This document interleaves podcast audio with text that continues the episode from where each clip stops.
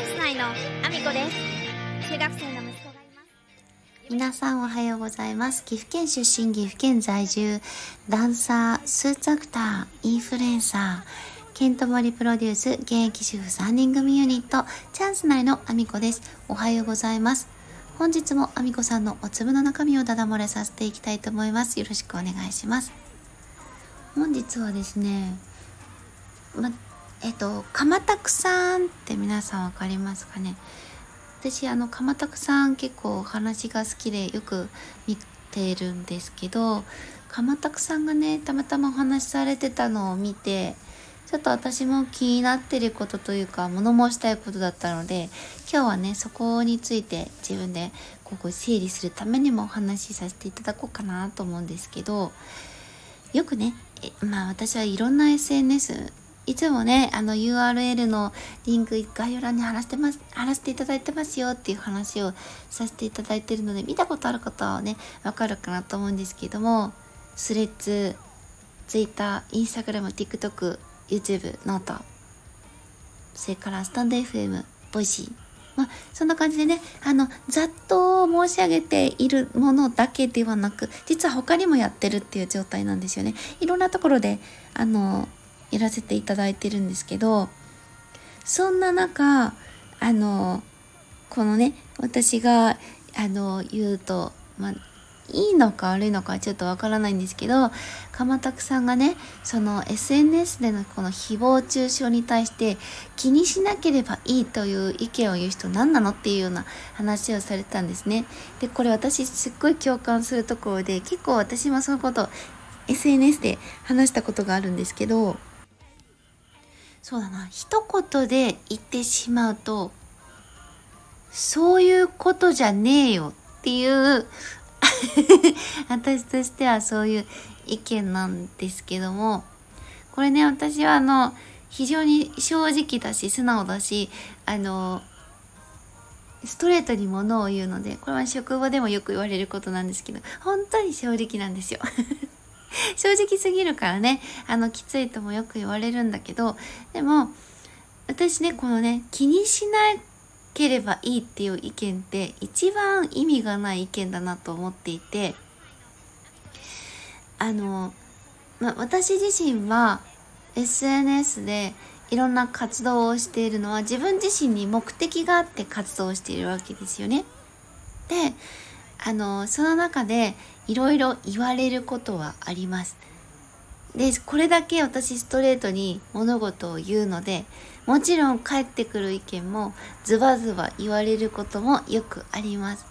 で炎上まではあんまりそんなことはあのねそんな有名人ではないんで言われたことはないもののただやっぱり嫌なことを言っててくるとかこれ言う人なんか出てないんだろうなって思うようなことを言ってくる方はやっぱりいます。これは私は正直避けようがないと思ってることだしあの正直に言うとあんまり気にはしてないですそもそも。なので気にしなければいいという意見の方そもそも気にはしておりません確かに。ただこれねあのこのことに対してあの何もリアクションをしなければいいなとあの思ってるものに関しては正直リアクションはしてないです。これはあのただただスルーすればいいなって思ったものに関してはスルーします私も。で別に気にもしてないです。正直なところね。あの私は私の思ったことを言っていてでそれがね例えば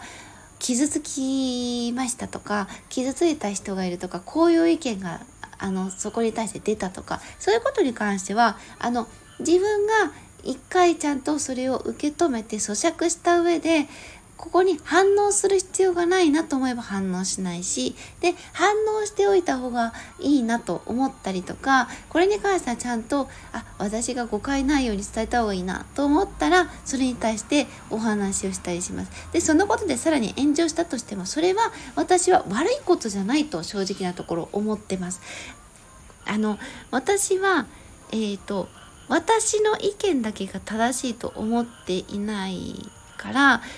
その反対意見があるのは当然だと思っているしでその意見に対して自分自身があこれはこういう考え方改めた方がいいなと思えばそこであの自分自身が方向性を変えたり変わっていったりしてることも正直あります。あこういうふうにあの考えた方がいいなあこの人の意見とごごもっともだなと思ったらそういうふうにしたりとかあの自分自身がそこから考えを改めたりすることももちろんあります。であの申し訳ないことしたなと思ったら謝ったりする時もあのまあ、そこまで謝るほどのことを何か言ったりってことはほぼほぼないので多分ほぼないとは思うんですけどあの悪いことしたなと思ったらあの素直にごめんなさいって謝ったりもするんですけど必要がなければ確かに反応してないです。ただ私はあのディスカッションというかお互いの意見が合わない時に私はこう思います私はこう思いますっていう意見の言い合いに関しては私はあった方がいいものだと正直なところ思っていてまあもちろんね相手の方がそういうことをしたいわけじゃなかったら、まあ、それはなんかね相手にあの絶対返せみたいなことを言うつもりはないんだけどもただ私こういう意見が起こるっていうことは全然悪いことじゃないと思うし自分がそこで言われたことに対して新たな発見もあったりするから私はそのなんかあんまりなんか悪いことだと思わないんですよね。ただでもあの何て言うのかな私が全然知り得ないところ私はメンションもされてないし私自身のことを言われてるって分かってないはっきり分からないのにそれを見つけてスクショ送ってきてこんなこと言われてますよって言ってくる DM 送ってくる人もいるんですよ。でねこれに関しては私それわざわざ反応しなきゃいけないですかと思います。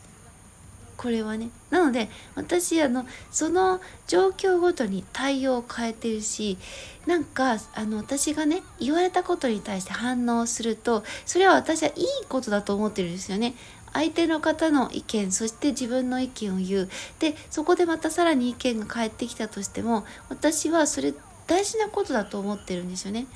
別に意見をすり合わせる必要はなくて私はこう思う